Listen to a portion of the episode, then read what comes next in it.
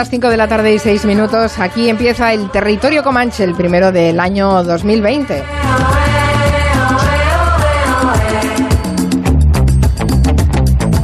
Iba a decir el primer Comanche de la década, pero no, no quiero volver a resucitar la discusión que hemos tenido al cambiar de año, como si se cambiaba de década, si no se cambiaba de década. No sé vosotros en qué línea estáis. Miki Otero, buenas tardes. Eh, pues buenas tardes. ¿Se cambia de década o no se cambia de década? Yo no he cambiado aún de año.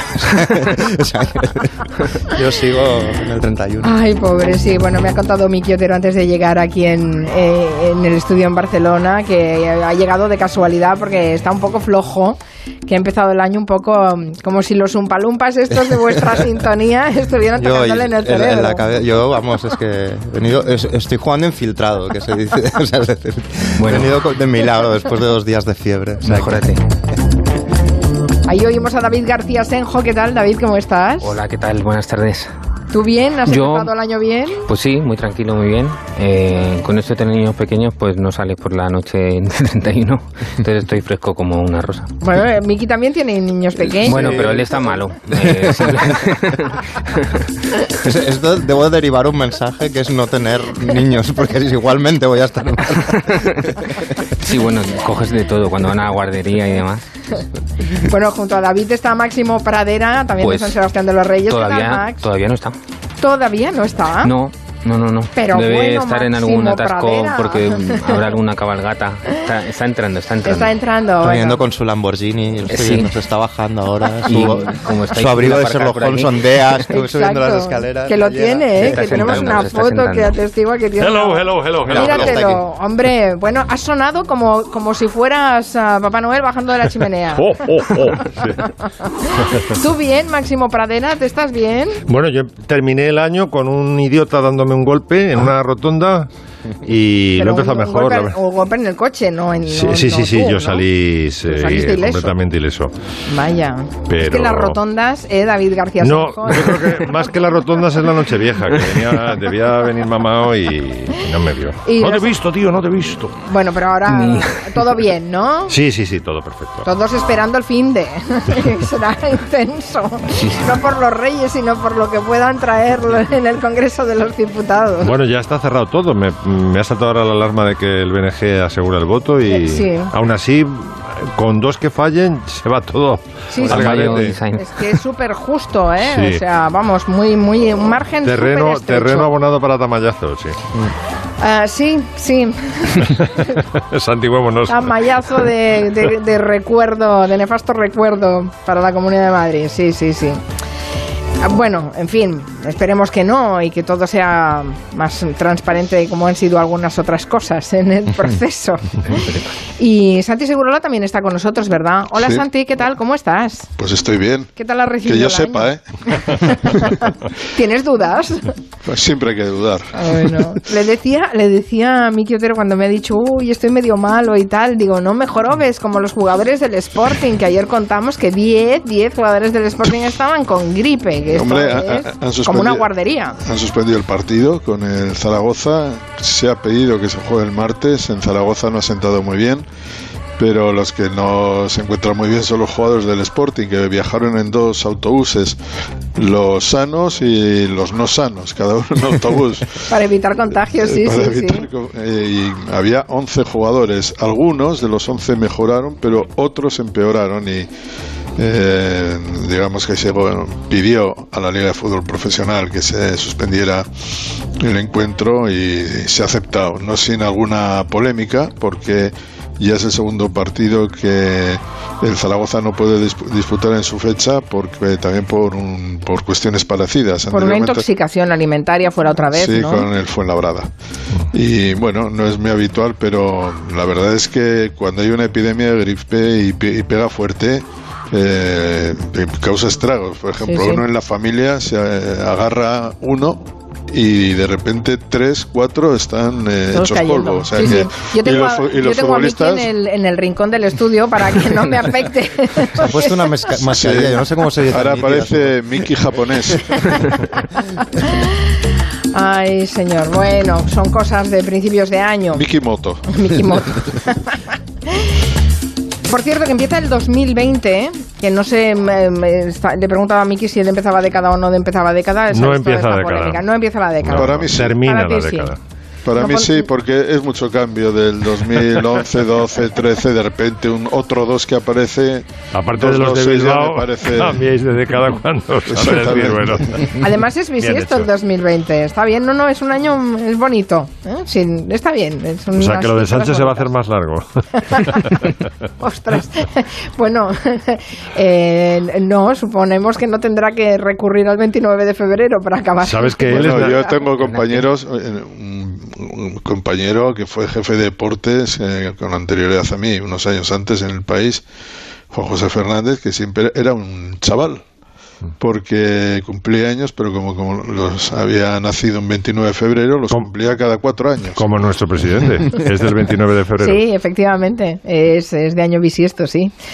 En fin, um, el año va a ser el año Beethoven. Empezamos por ahí, Max, Correcto. ¿te parece? Venga, sí, sí. Porque se va, bueno, se está preparando un gran año de homenaje a Beethoven. Es el 250 aniversario de su nacimiento.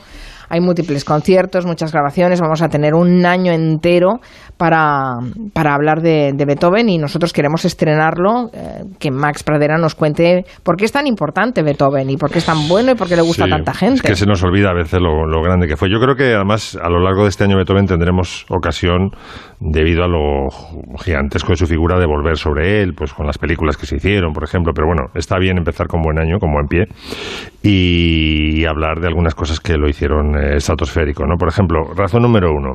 Beethoven que se llevaba solamente un año con Napoleón, era un año más joven que Napoleón, de 1770, y fueron los dos grandes colosos de la época, cada uno en su terreno, ¿no? uno en lo político-militar y el otro en, la- lo musical. Pues mm, Beethoven era capaz de sacar petróleo musical de cualquier cosa, mm, por dos razones, porque era un talento mm, pues absolutamente fuera de serie, reconocido por Mozart, que le dio alguna clase, y por Haydn, y luego porque era muy, muy currante, era un tipo que estaba continuamente trabajándose sus bocetos, sus sketches, y afinando y afinando y a ver cómo puede sonar esto mejor y tal, ¿no? Y entonces, por ejemplo, él se da como ejemplo máximo de esta de esta capacidad de con una celulita de nada construir una lo, tenéis que imaginar los bloques compositivos de Beethoven como piezas Lego, ¿no? La más pequeña creo que es de uno, pues eh, Beethoven a lo mejor con una pieza de uno, de dos, pues era capaz de construirte esos robots que vemos en los escaparates Lego, ¿no? ¿y cómo, ¿y cómo han hecho esto con piezas Lego? No, no. Pues él era capaz de construir todo un movimiento de una, de una sinfonía con un motivo de cuatro notas. Vamos a escucharlo. Si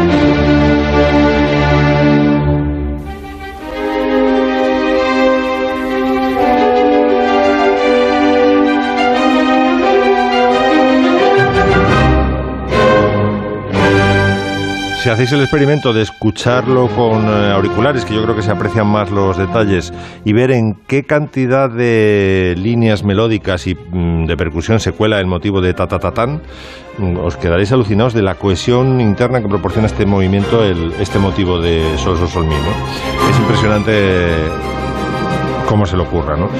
Hasta Esta es la quinta, ¿no? Esta es la quinta, la- el primer movimiento de la quinta. Hasta el punto está considerada este movimiento en concreto una obra maestra que la nave, las dos naves Voyager que lanzamos en los 70 y que van a tardar como, bueno, poquito, 40.000 años en alcanzar la, Nada, cuatro días. Sí, solamente Jordi Hurtado vivirá para verlo.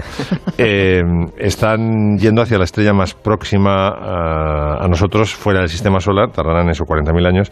Pues llevan eh, imágenes y sonidos ¿no? que representan, se supone, lo mejor de los terrícolas. Y dos de las piezas que llevan es eh, una cavatina de Beethoven y este primer movimiento de la quinta. Así que, en versión de Otto Klemperer, que es la que acabamos de escuchar. Luego, otra razón para amarle, yo creo que es que siempre fue un progresista. Pero lo más fuerte de todo es que mm, Beethoven sigue siendo progresista ahora. Es decir, en la plaza de Tiananmen, cuando los chinos se rebelan, suena Beethoven. Eh, el himno de la Unión Europea, que supone que representa los más altos ideales de, pues, de, de la humanidad, es la novena de Beethoven. Y él en su época era un enamorado de las ideas de la Ilustración. eh, y bueno, pues creyó, por ejemplo, cuando estalla la Revolución Francesa, eh, aplaude Aplaudieron muchos, ¿eh? Aplaudió, por ejemplo, también José II, el emperador de, de Amadeus, porque al principio no pensaba que iban a rodar cabezas reales, claro. luego ya. Luego ya metió, como dicen los argentinos, metió vi- violín en bolsa y dijo, qué horror, qué horror. Pero Beethoven siguió creyendo más allá de, los, eh, de las decapitaciones y tal, hasta, y aplaudió con las orejas cuando Napoleón empezó a extender las ideas de la revolución por toda Europa y solamente ese cabreo cuando se pro- autoproclamó emperador. Y mm, ahí dijo, no, qué, qué- qué tirano, o sea, es, em, es un tipo que intenta eh, sustituir, digamos, el, el absolutismo de, de los antiguos reyes con Por su, propia, con su propia tiranía, ¿no? Sí. Y según os estoy contando esto, voy a subir el, eh, lo que más ejemplifica el cabreo de Beethoven contra Napoleón, que es el, eh, la portada autógrafa de la tercera sinfonía de la heroica, que estaba dedicada a Bonaparte. Y se ve, cuando se lo comunican, no me acuerdo si fue su amigo Ferdinand Ries o quien se lo dijo, oye, que, que este tío se acaba de meter en Notre Dame y se cree, se cree el rey del mundo, ¿no? Y entonces se fue directamente a su manuscrito, empezó a tachar la, la dedicatoria de Bonaparte, que vais a ver ahora en Twitter, que se ven todavía la T y la E, todavía no lo he subido, no desenfundes todavía, querido arquitecto. y y- y s- con, tan, con tal saña que atravesó el papel con la pluma y se ve que está atravesado el papel, ¿no? ¡Impostor! Fue, fue- fue tremendo. Y su desilusión y su, su cabreo con Bonaparte fue creciendo hasta el punto de que ya cuando pierde mm, en España, la- lo, lo echamos de España, gracias al general Wellington, le dedica una, una sinfonía a Wellington, una que está fuera de las nueve porque es bastante mala, pero le dedica la Sinfonía de la Victoria por la batalla de Vitoria que gana Wellington frente a los franceses, ¿no? Y, Y se está. unos cuadritos, por cierto. sí, sí, se llevó. Esta es la marcha fúnebre de la heroica, maravillosa.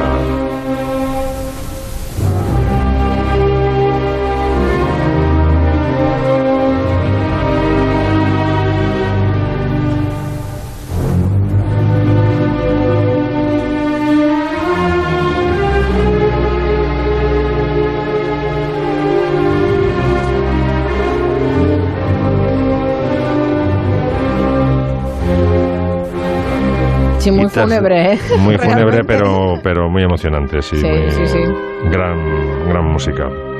Y tercera razón para amar a Beethoven es que fue un, siempre un gran amante de la naturaleza. Ahora que la naturaleza, gracias a, a la niña Greta, está, está en la boca de todos. Y bueno, es que Y, a- y realmente. a la no- niña Rocío, ¿eh? Y- ¿Cuál es la niña Rocío?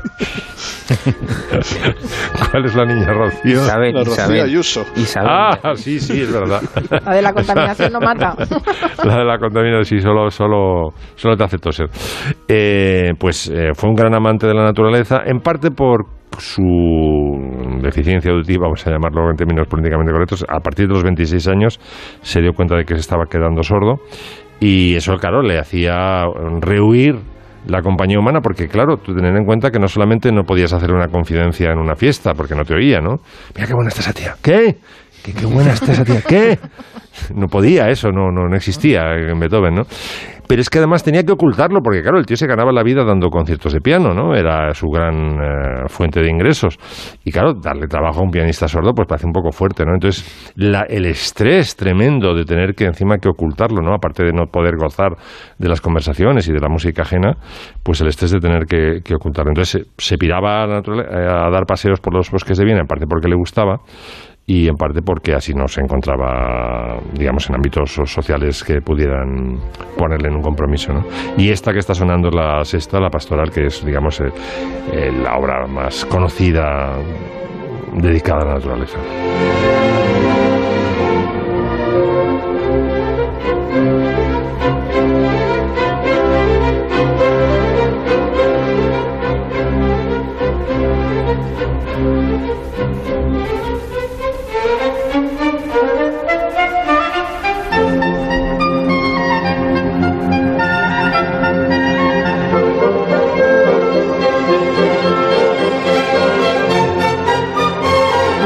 Dejar de escuchar a Beethoven sin imaginarme las piececitas de Lego, ¿eh? Después de lo que nos has contado. Pues haces bien, porque era su sistema. Sí, sí, hay una, veo, veo, hay una charla maravillosa que grabó eh, Leonard Bernstein en el año 55, una serie de programas que se llaman antes de los, de los conciertos de música para jóvenes.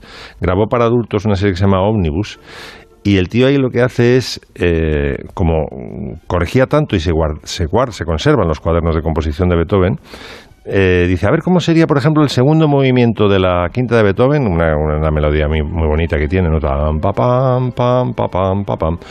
Si hubiera, si él se hubiera respetado a sí mismo, hubiera cogido la primera idea que le vino, ¿no? Entonces toca, a lo mejor, cinco versiones eh, Bernstein y te das cuenta de que el gran logro de Beethoven, en palabras de Bernstein, era haber conseguido el sentido de la inevitabilidad. Es decir, que tú sientes que la pieza realmente no ha sido compuesta, sino que como Miguel Ángel lo que ha hecho es retirar el mármol y dejar al descubierto lo que había dentro, ¿no? Es decir, solamente un acorde puede seguir a otro y eso se consigue no a base de también a base de inspiración, lógicamente, ¿no? Pero sobre todo a base de currar y currar sobre sus propios bocetos y quito esta nota y este compás lo eh, suena demasiado trivial, esto es demasiado regular, la música se estanca. es maravillosa la conferencia de. Estaba pensando en la cantidad de, de cosas que se han anunciado con música de Beethoven.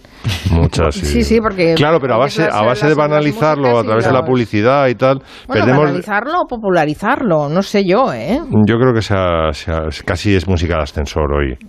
Por ejemplo, en la quinta tenemos la versión que hizo la trinca. yo, yo creo que fue la primera vez que la escuché yo cuando el siendo pequeño, el- pero claro. El, el Rollo Bar Beethoven de Chuck Berry. Sí. Fíjate, también Beethoven en, en el, en el rock, que parecía lo más antitético, ¿no? Bueno, Bueno, no sé. Yo ¿eh? creo que, fíjate, creo que el rock, el rock Santi, funciona bien con todo. Creo que esa, ese eh, rock de Chuck Berry, que fue seminal, como dicen los eh, expertos, es rollover, o sea, enrolla a Beethoven, pero en el sentido de que, que lo guardes así, ¿sabes? O sea, que no es una a favor de Beethoven. No, es no, decir, se pero- acabó la pero- música clásica sí, y pero- ahora llego yo con mi guitarra eléctrica y mi salto de la rana. Lo, lo que quieras, pero lo utilizó y ahí sale. Y la gente, Sí, sa- desde luego. El, el- el rockero más eh, anti- anticlásico tiene que saber que Beethoven está ahí presidiendo esa canción. Bueno, es- esto daba pie a muchos, a muchos comanches, ¿eh? encontrar el, el- el- como bu- buscar a Wally, pues encontrar el Beethoven ¿eh? en diferentes ámbitos de, de la música. Por En- cierto, ya que está David García Senjo y estamos escuchando música de, de Beethoven, que después eh, volveremos con la playlist eh, que nos ha preparado Máximo para este comanche. em, claro, vamos a oír a Beethoven en muchas salas de conciertos. Y arquitectónicamente hay que pensar en las dificultades de hacer una sala de conciertos. No es fácil. pues Porque, claro, ahí no solo es el diseño del edificio, es que tienes que garantizar que la visibilidad y la acústica sea perfecta. Claro. Eh, bueno, había una, hay una tradición de, de sala de concierto. La semana pasada, esta semana hemos visto la eh, Musikverein de, de Viena, que se entiende como la sala de conciertos perfecta porque tiene un sonido espectacular. eh, suena la música eh, de una forma perfecta. Pero eh, bueno, pues pertenece a una tradición que, que la arquitectura moderna pues trató de, de- mejorar durante el- a lo largo del siglo XX. Se han ido haciendo modificaciones a las salas y una de la eh, un cambio radical hablábamos hace un par de semanas de- del muro de Berlín y del vacío que, que había junto al muro pues junto al eh, junto a ese vacío eh, se construyó en los años 60 eh, la Filarmónica de Berlín por parte de, de Hans Arun y es un espacio que transformó por completo el- la forma de concebir los, las salas de música.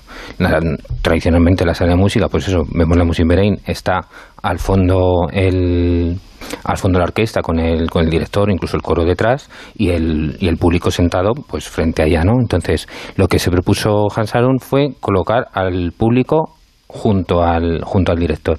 O sea, junto al director, no, junto a la orquesta, ¿no? Entonces, en el, el espacio, perdón, que está sonando. No, no, no, lo Ah, podemos vale. utilizar, sí, no te preocupes. Vale, vale. No. Este es Karajan, ¿no? Ese es, Karajan. es Karajan, sí, porque con, con la novena sinfonía, aprovechando que celebramos el año Beethoven, eh, con la novena se inauguró esta sala, esta Filarmónica Berlín, que fue un empeño personal de, de Herbert von, von Karajan. ¿Tú has estado, Max, en la Filarmónica de Berlín? No es todo, no.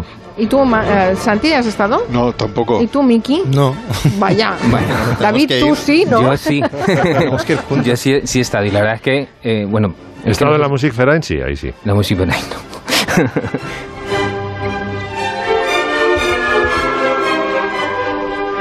Guíanos por esa ah, Orquesta Filarmónica de Berlín mientras suena la orquesta dirigida, dirigida por uh, Von Karajan. Pues sí, la, eh, el arquitecto Hans Arun lo que pretendía era, como he comentado antes, el que, se, que el público se, se acercara a la orquesta y que rodeara a la orquesta en lugar de estar eh, sentado frente a ella, ¿no? Entonces él tenía una, una metáfora que decía que era como si fueran viñedos, viñedos aterrazados. Entonces, eh, toda la sala, en lugar de estar configurada como una gran, eh, un gran graderío en el que están las butacas, pues lo que hacía era fragmentar el, el graderío en pequeñas terrazas que se iban organizando alrededor del, alrededor del, del foso de, la orquesta. Entonces lo que permitía era una máxima, una visibilidad perfecta por, en, en, cada punto, porque todos los, mmm, casi todo el público estaba muy cerca de, de, de la orquesta. Una eh, acústica excepcional porque no solo se basaban las, las, salas tradicionales se basaban pues un poco en la en unas razones pues que la experiencia dictaba que en un espacio de dos cubos eh, sonara bien luego a eso se le añade la, la decoración los, las molduras de los techos los ropajes de, de, los bordes de los palcos los cortinajes y demás todo eso permite que todo la acústica eso absorbe el sonido. todo eso absorbe y permite que se que rompe la rever reverberación, es decir, eh, todo eso se conseguía con decoración, con desfiles y más. Y en cambio, en, en la, el cambio radical que se introduce al final, a mediados del siglo XX, es que se, el espacio se concibe desde el diseño acústico, o sea, desde la física. Eh, Hans Arun se alió con, con un físico, con Lothar Kremer, y entonces decidieron eh, entonces entendía que eh, el espacio que proponía Hansarun era perfectamente realizable. Simplemente pues había que ver cómo la forma del espacio podía evitar reverberaciones, cómo podía permitir que las ondas se expandieran de, de la mejor forma y demás. Y por ejemplo, una de las cosas que tiene la, la Filarmónica de Berlín y que a partir de entonces se ha ido haciendo en casi todas es que el asiento absorbe lo mismo que una persona humana. Es decir, la sala vacía suena igual que la sala llena. Entonces, eh, con eso se permite que en un ensayo suene como si la sala estuviera llena. Claro. Eh, entonces, bueno, pues... Eh, es que no te puedes imaginar la cantidad de fluido que roba el auditorio lleno.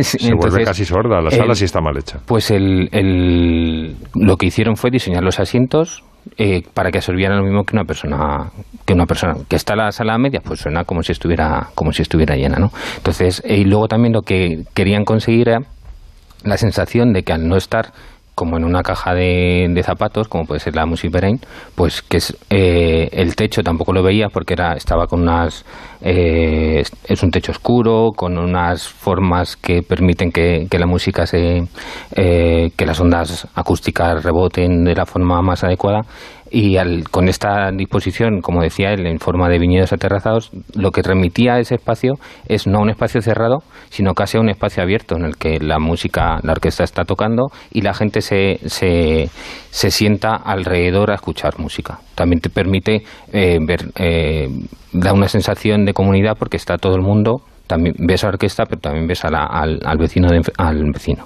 perdón, al, al asistente que está enfrente de ti, ¿no? entonces da una sensación como que una comunidad se ha reunido en torno, en torno uh -huh. a, esa, a, esa, orquesta. No sé si es muy habitual la colaboración de arquitectos con físicos. Pues a partir de entonces es casi obligatorio para, sobre todo para este tipo de espacios, eh, cada persona que diseña un, eh, un auditorio cuenta con un, con un ingeniero acústico. Por ejemplo, eh, Oscar Turqués, que ha diseñado el auditorio de, creo que era en Canarias, el Alfredo Kraus, eh, contó con Lothar Kremer para, diseñar la acústica. Y, y es, el espacio este de, Berlín, la Filarmónica, fue tan, innovadora y tan radical que lo que hizo fue que todas las salas han pasado a diseñarse mmm, siguiendo en algún, de algún modo este tipo de configuración. Por ejemplo, el auditorio de Barcelona, eh, el auditorio de, Madrid, eh, que lo hizo José María García Paredes, el auditorio Manuel de Falla, que también lo hizo García Paredes. Eh, Oscar Turquez dice que la única cosa que él innovó en el auditorio Alfredo Cao fue eh, abrir a el fondo al paisaje, en lugar de colocar, como puede estar en el, en el, Auditorio de Madrid o en la Filarmónica de Berlín, el coro al fondo, pues él lo colocó a un lado y abrió un gran ventanal que permitía que desde dentro de la sala se, se consiguiera... ¿Y Karajan no dijo nada? Y no, no dijo sobre nada sobre el diseño. Karajan estaba encantado. O sea, Karajan... Pero no eh, metió bazas, que estaba no, no, metiendo bazas en todas no, partes. Pues ya, ya. eh, de hecho, obligó al, vamos, obligó, entre comillas, al señor de Porsche a, que le diseñara un Porsche con sus eh, indicaciones. Pues hay un Porsche Carajan, un ya, Porsche ya. Carrera. Karajan, por lo visto, sí, o sea, sí metió baza porque apoyó que se realizara un espacio de este tan tan transgresor, tan tan innovador. Pero por lo visto en el jurado en el que se decidió quién mm, qué auditorio iban a construir finalmente, en las decisiones finales, a pesar de que él lo había apoyado, pues al final bueno, supongo que diría a su segundo, toma, firma tú. Pero lo, lo apoyó y la verdad es que estaba muy satisfecho y de hecho eh, fue casi un empeño suyo el que se construyera esa nueva sala de una forma tan tan tan innovadora y de hecho pues casi todas su, su eh, sus grabaciones las, las hizo allí, aprovechando eso, la, las, el excelente sonido que permitía que mm, estando sola la sala se pudiera grabar. Estoy oyendo a David García Senjo y aparte de pensar en salas de concierto, debe ser por influencia de Santi Segurola, estoy pensando en grandes estadios de fútbol. El tema de la visibilidad también es muy importante para un estadio de fútbol, ¿no? No vas a poner columnas, no Sí. vas a poner tal. Y eso para es construir que- eso es complicado. Pero, por ejemplo, en la, perdona Santi, eh, la- las piscinas de, de Londres de, que son de Hadid. pues por visto había algún sitio en el que se veía regular. Pese a Bueno, que es eran que- muy grandes, pero claro, en algún sitio pues no se veía. Entonces, pues eso es, es que un error. tenía, tenía una cubierta un poco rara, ondulante, y yo estuve en la, porque cubrí los juegos de- en natación eh, con Michael Phelps de, de protagonista. Sí, no sé si y- te lo leía a ti o a Diego Torres. Y, y era, no era, había en algunas partes, no, no, no se podía ver, pero bueno, esto es bastante normal. El Teatro Real de Madrid creo que era, que, que, Claro. que- que fue Sí, un desastre. Pone visibilidad limitada. y tienes que que, es un muro delante, un pilar. No, aquí evidentemente esta sala se... se- tienes que Te imaginarte voy, a, voy a todo. decir una cosa, en el campo, en Liverpool, que es el equipo de, de moda ahora, un- bueno, hablar de Liverpool como equipo de moda suena un poco feo, ¿no? Porque es un clásico de- del fútbol mundial, solo que ahora vive grandes días. Se, se dispone a ganar su primera liga después de 30 años, una barbaridad. La pero- primera Premier League, ¿no? Porque no ha ganado ninguna Premier League. Exactamente, pero el caso es que es un campo que tiene columnas todavía. O sea que te, y, y el Highbury, el, el campo del Arsenal, no hace tanto tiempo de ruido, que es el campo quizá más bonito que he visto. Pues te, te- en muchos campos ingleses hay columnas y te tienes, y como te toque una columna, pues eh, lo pasas mal. Pero también tiene, digamos que en el fútbol, eso le da un cierto aroma, ¿no? A, todavía a permanecer en un mundo que desaparece por los campos nuevos, futuristas, comerciales, donde todo está disponible para comprar cosas. Y esos campos antiguos, pues, eh, es, eh, tienen, tienen esa mística, ¿no? Y hay, que decir que a mí me gusta. En, y en auditorios y también en, yo me acuerdo de pabellones, por ejemplo, el, el Palau Blaugrana o en, en determinados auditorios, gracias a las columnas podías ir, porque, porque te cobraban menos dinero. Era visibilidad de un 15%. Yo, Claro, si, claro. tiene- si tienes 15 años, 15% es una maravilla. Sí, por ejemplo, además, como un mientras lo vea 100% un poco para- de reojo, ¿no? Pero la- las nuevas tecnologías, pues lo que permiten es eso, eliminar todos los soportes intermedios. Por ejemplo, el, el arco de, de, de San Mamés, el que era imagen característica, pionero casi, pues ¿eh? eso lo que permitía era que toda la grada, todo el largo de la grada quedara libre de pilares porque ya estaba soportado por ese gran arco, ¿no? Yo creo que fue el primer campo de fútbol español que el- la tribuna no tenía no tenía columnas y por tanto en, en ese sentido fue una obra apreciadísima por los ingenieros sobre todo Sí, sí. luego tenía era un arco muy característico y por cierto eh, no se tiró cuando se construyó un nuevo campo. Está en las instalaciones de Lezama. Me parece una decisión... y, ahí- y ahí todavía se puede ver el famoso arco de San Y el nuevo campo es una maravilla también, hay que decirlo. ¿eh? Sí. He podido estar por dentro. El nuevo y- campo del... de- del- bueno, el nuevo ya. el- Tiene unos años, ¿no? Sí, pero, pero sí, que dos o me- tres me, debe parece tener, no, una- un 10, be- tiene casi nueve ¿Cómo? años. un no puede ser que pase el tiempo tan rápido. Sí, lo que tengo, pasa es que tengo una perspectiva del tiempo un poco rara yo, ¿eh? Lo hicieron, lo hicieron, sí, lo hicieron bien y muy bonito además. Y con es moderno, pero tiene un aroma todavía a fútbol. Hay muchos campos.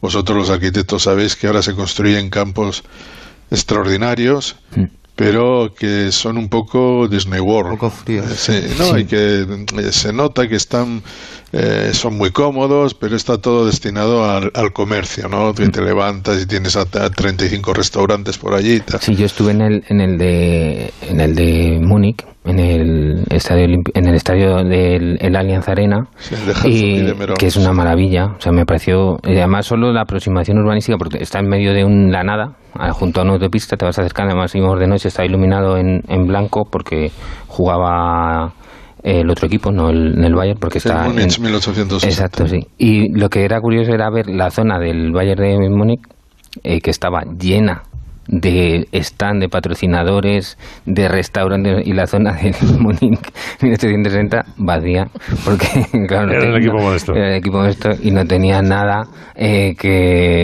De hecho, apoyara de hecho, económicamente. cambia de- de hecho, se ha tenido que ir y el campo No lo, que ha, lo comprado el Bayern. Ah, eso no sabía. Voy a hacer una pequeña pausa en el territorio Comanche y después am, hablamos de resacas. ha hecho una investigación en profundidad aquí el amigo Miki Sí, Otero sí, sí. con todos los borrachuzos que, y estoy- que conoce del mundo Estoy de en la, onda mental perfecta con estas décimas de fiebre para, para ponerme en la piel de alguien muy resacoso. En dos minutos, como mucho, volvemos. De 3 a 7 en Onda Cero, Julia en la Onda. Con Time to Fly de Air Europa, vuelos a Península Baleares y Canarias desde 25 euros. Europa desde 29 euros. USA desde 129 euros. Caribe, Centro y Sudamérica desde 239 euros por trayecto. Consulta condiciones en aereuropa.com. Time to Fly. Precios que te harán volar. Air Europa. Tú decides. En Securitas Direct, las personas están por encima de todo. Por eso estamos constantemente innovando y desarrollando la última tecnología para su protección. Lo hicimos con la alarma anti-inhibidores, también con Cero Visión. Y hoy lanzamos Guardián, que nos permite protegeros a ti y a tu familia también cuando estáis fuera de casa. Porque si vas con Guardián, no estás solo. Contrátalo con tu alarma en el 945 45 45. Gracias a Aldaba me siento protegido. Gracias, Aldaba.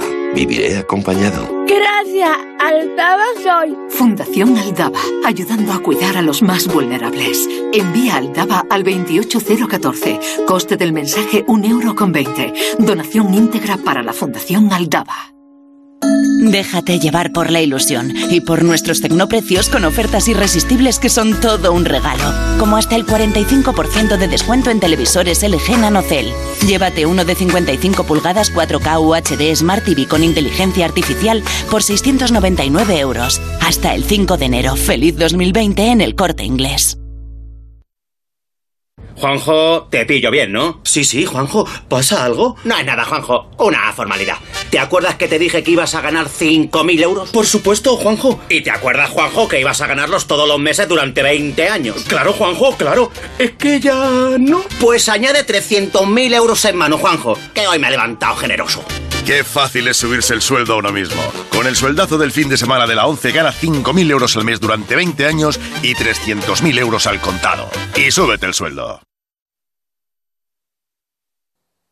¿Problemas con el alcohol, drogas o juego? Con Triora estas navidades evita recaídas. Ven a la semana de refuerzo de Navidad de Triora Adicciones. Del 23 de diciembre al 6 de enero. Esta Navidad, el mejor regalo eres tú. Consulta condiciones especiales en triora.es.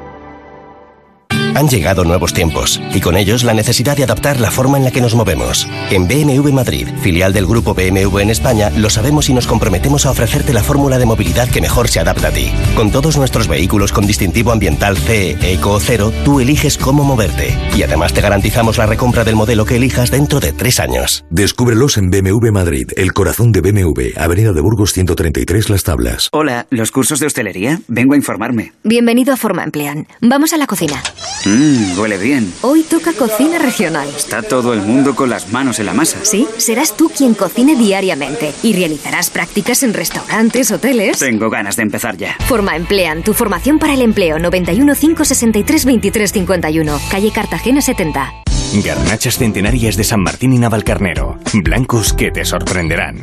Tempranillos de Arganda, Colmenar de Oreja, Chinchón, Aranjuez. Los vinos de Madrid llevan todo este año dando mucho que hablar. ¿Todavía no los conoces? Estas navidades pide y regala un vino de Madrid. Denominación de origen Vinos de Madrid. Los nuestros. Estamos con Isabel de Cuerpo Libre. Isabel, ¿qué tal? Feliz de estar contigo y de estar con Pepe, que ha perdido 15 kilos en Cuerpo Libre. Pepe, ¿por qué decidiste ir a Cuerpo Libre? Por la experiencia y cuando conocí en la primera entrevista la amabilidad y el cariño con que me trataron. Isabel, ¿40% de descuento? Efectivamente, 40% de descuento. Arganda, Móstoles, Madrid, 91 192 32 32. 91 192 32 32. En Decorman hacemos obras, reformas, decoración, viviendas y locales, diseño con imágenes, todo en una llamada 91 609 3370 o decorman.es. Como el perro y el gato, un programa para todas las edades y para todos los amantes de los animales. Un programa sin fronteras. Buenas tardes, Mencía. Me- Hola. ¿Qué años tienes? Nueve. Dime cinco animales que hayas visto en dibujos animados. A ver. El perro Snoopy. León. León. Simba. Oh, mira, muy bien. Acá desde Mírale. California escuchando Onda Cero. Cuando se ayuda a un animal en desventaja, uno se siente como un héroe. Así que empecemos a ayudar a los animalitos que ellos no tienen manera de poder defenderse ellos mismos. Qué bueno, Como el perro y el gato, con Carlos Rodríguez. Los sábados a las 3 de la tarde y los domingos a las 2 y media. Patrocinado por Menforsan, los especialistas en cuidados, higiene y cosmética natural para las mascotas. Te mereces esta radio. Onda Cero, tu radio. A much he could drink no more. And so he fell asleep with a troubled brain to dream that he rode on a downbound train. Esto es una provocación, porque, a ver, yo pensaba que lo que estaba es un poco flojo de salud, pero a ver si va a ser sí, una que resaca. coincidido, se han, ali- se- se alineado los, astros. Pero me siento un poco como Chuck Berry en esta canción, que, que va de un tipo que se despierta en un bar. Se despierta, no, se queda dormido en un bar, con, empapuzado de, de alcohol y empieza a imaginar que, que se sube a un tren que va hacia el infierno y cada vez todo sale peor, etcétera, etcétera. Y es un uno de los himnos a la resaca. Pero porque estamos en un momento de, de resaca de todo tipo, yo creo, ¿no? Física, emocional, familiar económica, Presupuestaria, reyes. Política. política, es decir, es, un, es, es una resaca máxima, pero, pero bueno, en el caso de la resaca física, la resaca etílica, yo creo que hay que pensar algo, que es que, que solo hay algo peor que un mundo con resaca, que sería un mundo sin resaca. Es un mundo... Un Todos planeta, un planeta Tierra. No, no, sin resaca significaría que no habría la culpa cristiana. Todo el mundo estaría todo el rato ¿eh? con el cotillón de, de Nochevieja. El 8 de febrero seguirían por ahí porque no sentirían. el- no, es, una- es un toque, es un toque de atención para regresarnos Ya, a. pero, pero- pero ya- para mí la resaca no solo es culpabilidad moral, ¿eh? es un Es, es algo físico, revuelto. de eso hablaremos. De hecho, hay una, hay una novela que a mí me gusta mucho de Joseph Roth, La leyenda del santo bebedor, que es un tipo que, que es como que la resaca le sienta bien. Es decir, como la lía, hacer, nunca hace lo que tiene que hacer porque se acaba liando en la taberna y todo le va mejor cada vez, ¿no? Yo creo que si esto pasa en la, re- en la realidad sería eh, horrible. Eh, pero hay, hay una serie de libros, vamos a hablar de canciones y también de libros, ¿no? Hay un libro de un escritor que se llama Kingsley Amis, una especie de ensayo sobre el tema que se llama Sobre El padre, ¿no? De... El padre de Martin Amis. Del, fam- del más famoso, sí. Exacto. Bueno, el más famoso ahora, porque en Inglaterra Kingsley Amis es como eh, un- toda una institución, vamos. Pero aquí sí que es más conocido, su hijo Martin, sí. Y, y tiene, tiene este- esta especie de ensayo sobre beber, eh, que una de las cosas que dice, en la línea de lo que comentaba, es que, es que te tienes que persuadir a ti mismo el afortunado que eres si te sientes mal por la resaca. Porque si no te encuentras mal después de una torrija como la de fin de año, lo que puede suceder es que sigues borracho. Entonces la resaca te va a atacar a traición eh, cuando allá avance el día y tú tengas que estar haciendo algo reincorporado eh, a la vida. ¿no? Y lo que hace Kingsley Amis, entre otras cosas, es hablar de, pues, de la resaca física, que es de la que hablabas tú, Mari Carmen, y habla como del poder potenciador que tienen los hielos en una resaca. Todo el mundo le echa la culpa a que la copa tenía hielos, entonces por eso tengo más resaca. Habla de, de forrar los tubos digestivos con, con aceite para, para intentar que sea menor.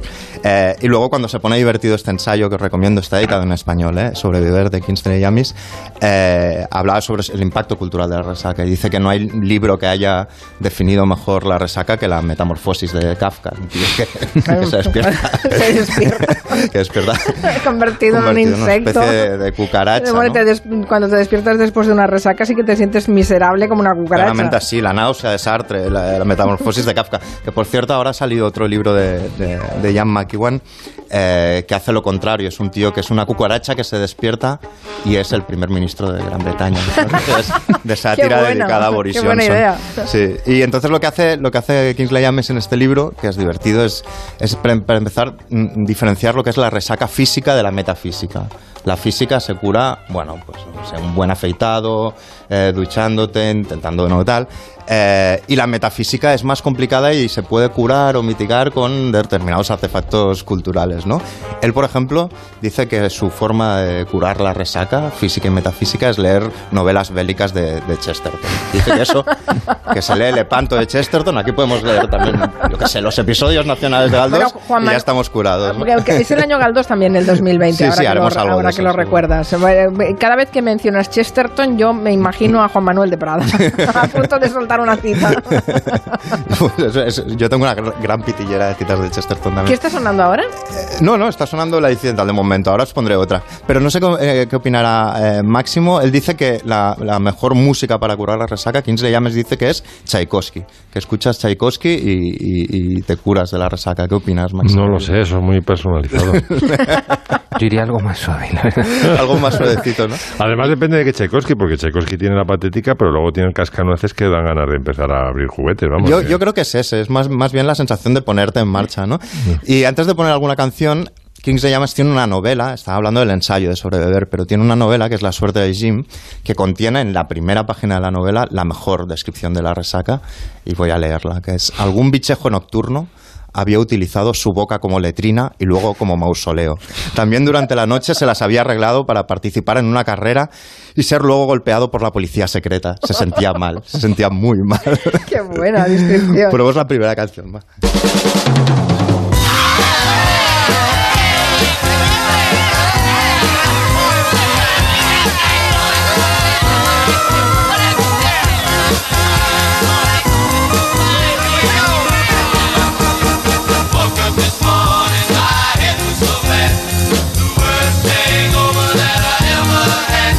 Tío que despierta la primera frase, bueno, me despierto por la mañana, tengo la peor resaca de mi vida. Entonces empieza a analizar por qué, está- por qué tiene la resaca. No fue el vino que me bebí, no, no fueron todas esas copas que me tomé, fue el doble chupito que me dio mi amor. Es decir, lo que habla es de la gran noche de sexo que tuvo con su pareja y que le ha dejado esta resaca. Luego hay otra que, que la, que la ponemos ahora, que es de, de- de los Who, que la compuso Pete Townshend después de ir eh, de fiesta con los Sex Pistols, por lo visto.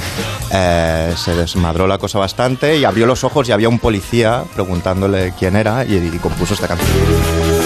Oh, qué buena.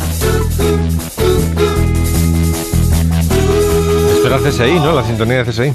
Sí, ¿ves? El, el primer CSI. ¿Quién eres tú? Es, es algo que, que muy de pregunta que se hace sí. alguien que tiene resaca cuando se mira en el espejo. Dice, ¿Quién eres? ¿Quién hay ahí en el espejo? ¿Dónde estoy? ¿Dónde estoy? ¿Quién soy? Ahí, claro. Nunca se habla del poder de, cómo agudiza la mente la resaca porque puede ser una investigación policial prácticamente. Cuando te despiertas y empiezas a reconstruir qué hiciste, dónde está la cartera. Hay un momento de Sherlock Holmes, ahí el Palacio de la Mente, interesante. Y Pete Townshend lo que hace aquí básicamente es, bueno, el, el primer verso se le aparece un poli, el poli dice, mira, si puedes caminar tú solo, te dejo que te vayas a casa. Entonces empieza a remomenar todo lo que ha pasado. Mi canción favorita de la resaca, por eso se titula Sunday Morning Coming Down y suena así.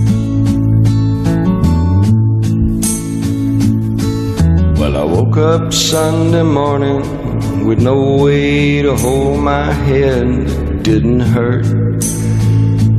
¿Quién es Cash? Sí. Sí, pero es Chris Christopherson. Ah, es la Chris canción con. Johnny Cash también. Esa es la gran canción de la, de la resaca. Todo le, le- le duele todo, le duele la cara. Y, y luego tiene, se afeita, se, se peina el pelo hacia atrás. Y luego mm, tiene la gran idea de, tom- de desayunar una cerveza. Y acabó- cuando acaba la canción dice: Me ha sentado bien la primera, creo que me tomaré otra para acabar de curarme. Y este es el, el amanecer de Chris Christopherson que luego entendió a su manera Johnny Cash y que cantaron juntos y que suena tan bien. hombre. Stumble down the stairs to meet the day. Luego hay, hay un verso de Leonard Cohen eh, asociado también a la resaca, que es el más devastador de todos, que es hay un funeral en tu espejo y se ha detenido en tu cara. Didn't feel like very much. ¿Cómo cuelas a Cohen ahora que no está Julia, eh? Pirata.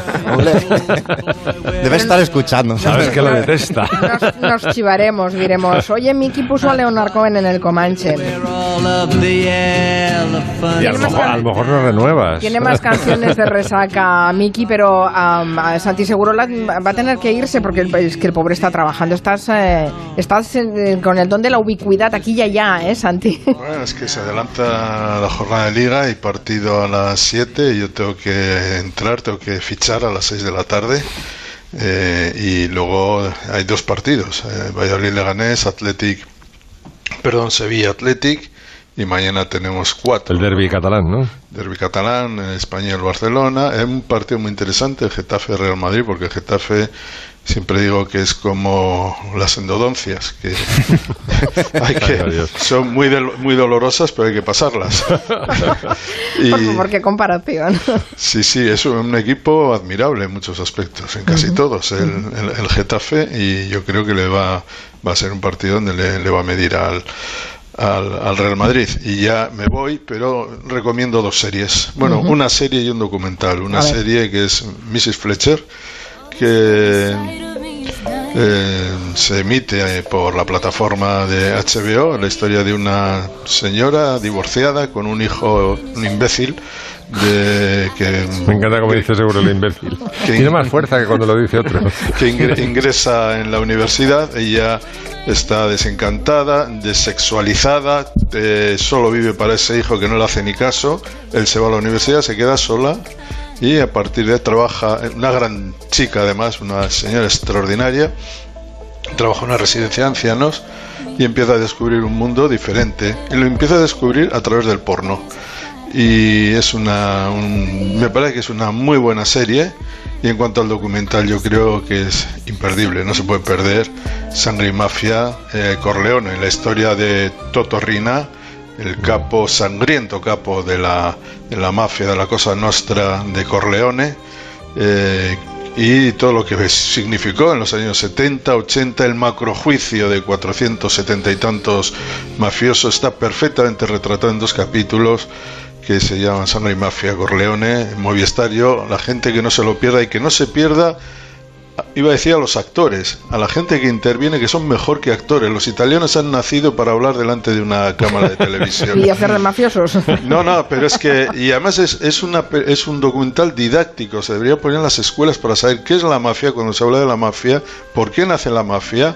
Hay un fiscal, el fiscal Ayala, siciliano, que lo explica perfectamente, con una gestualidad que deja convierte a De Niro y al Pacino en unos bebés. De, de verdad, atentos a eso. No lo, no lo perdáis. Vale, Mafia y Sangre, ¿eh? es una Sí, miniserie de dos episodios, creo, Eso Movistar. Muy bien, muy gracias por tus sugerencias, que pases un buen fin de semana de fútbol. Qué pena, te vas a perder con tanta jornada de liga, te vas a perder el debate de investidura. Ya lo siento, ¿eh? Bueno, lo pasa, por esta vez lo pasaré. un beso, Santi, ahora. y hasta luego. Hasta luego. Bueno, remataremos con la resaca, pero antes vamos a la segunda parte de esa playlist que nos ha preparado Máximo eh, de... Razones para admirar a Beethoven, sí. Exacto, sí. Pues por ejemplo, que le echó un par de huevos cuando se enteró de, se dio cuenta de que se estaba volviendo sordo y venció la guerra contra su sordera eh, por el procedimiento de no suicidarse. Hay una, él se entera eh, con 26 años, ¿no? Empieza a notar los primeros síntomas. Bueno, pues eh, seis años más tarde, ya desesperado porque ya los síntomas eran muy graves y tal, no sabía además la, hacia dónde iba a evolucionar. Él pensaba que podía curarse o que no, o que tenía mala información médica. Le dice el médico, mira, vete, quítate el estrés por lo menos y dice, "Ve- vete a una aldea cercana a Viena que se llama Heiligenstadt y por lo menos te quitas el estrés, ¿sabes? Y se fue allí y ahí escribe una famosa carta a sus hermanos que lo llaman el testamento de Heiligenstadt porque es una carta muy ambigua. No se sabe si se va a suicidar, si va a se tirar para adelante. ¿Qué, qué hace, macho? ¿Qué? ¿Sabes? Que por un lado eh, parece que va a acabar con, con su vida, luego dice, no, no, voy a agarrar al destino por el cuello y, y bueno, pues le echa un par de... le echa todo lo que hay que echarle, porque claro, él dice, es que es ridículo que un compositor, o sea, un, un- hombre que necesita el oído más que nadie porque trabaja con él, eh, se, que se esté quedando sordo, la vergüenza, la humillación que supone eso, ¿no? Y a pesar de eso, ese año 1802 en Heiligenstadt compone cosas increíbles como esta sonata, que es maravillosa.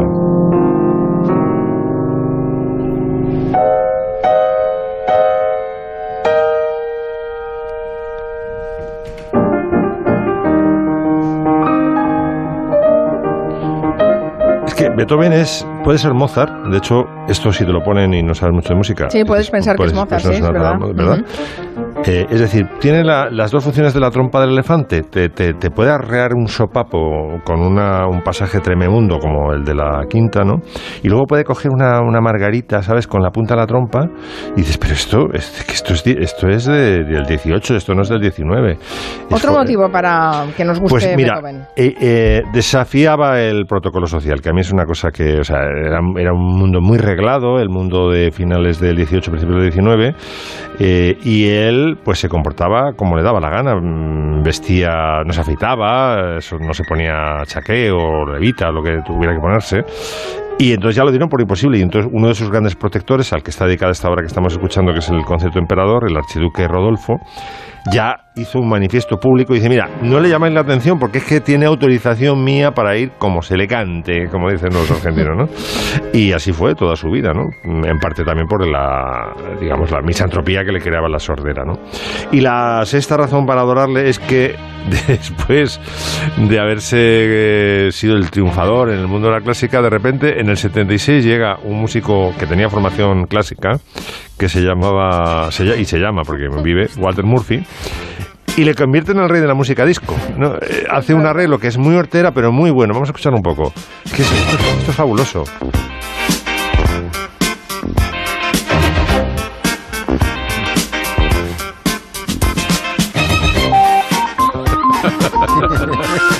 Buenísimo. Es muy hortera, pero está muy bien hecho. De hecho, llegó al número uno del Billboard estadounidense en, el año 76 y luego se incorporó a la banda sonora de Fiebre de Sábado Noche. No sé si hay alguna escena incluso en que Travolta lo baila, pero vamos, es un, es un prodigio. Tío, Beethoven, rey de la música disco, como el tatarabuelo de los Gees, ¿sabes? Más de uno, después de haber estado por la noche bailando esto, tenía resaca al día siguiente. Seguro. Nos han quedado unas canciones de resaca que Nos quedan un par, y traído. no puedo no poner los clásicos. Claro, tenemos que ponerlos, Hay que claro. poner el clásico de...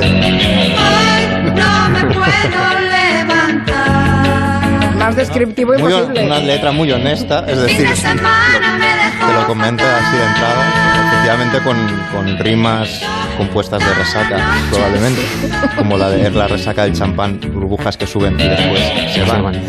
Totalmente. Yo siempre que me imagino a un resacoso, me imagino al nota del Gran Lebowski. Sí, lo que pasa es que este yo creo que se quedó, es como. Obelix, pero de la resaca, ¿no? Él, él está constantemente de resaca, ¿no? Y luego tengo una que es como, como la, la de, de primero de excusa de resaca, ¿no? Cuando Primera excusa, primero Primer- de excusa. primero de, de, de GB de excusa de resaca, que es lo que cuando eres eh, muy pequeño y dices es que alguien me puso algo en la bebida, ¿no? Pues hay una canción de los Ramones y dice,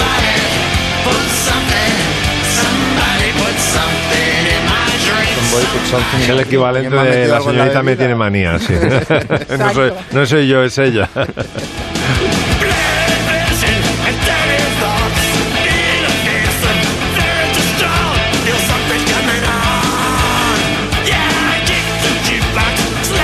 Diciendo estas cosas suenan menos creíbles todavía que se lo dice cualquier otro. Como si no supieran lo que llevaban sus bebidas, ¿no?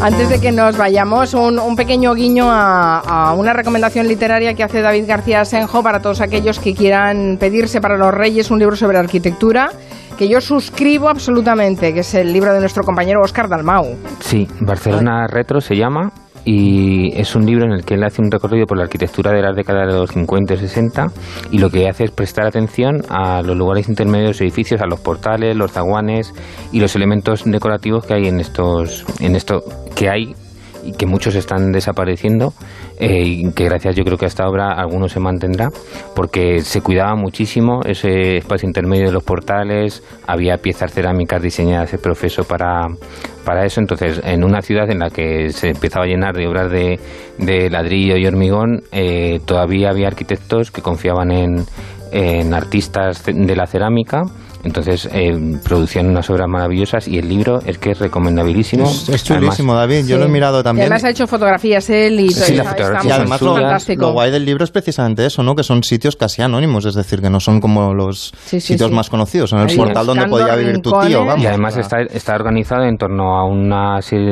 de rutas, con lo cual tú coges el libro, puedes recorrer un, trocito de Barcelona y ver cuatro o cinco portales. Ay, que nos echan.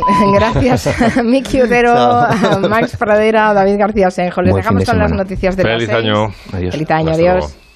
Son las 6 de la tarde, las 5 en Canarias.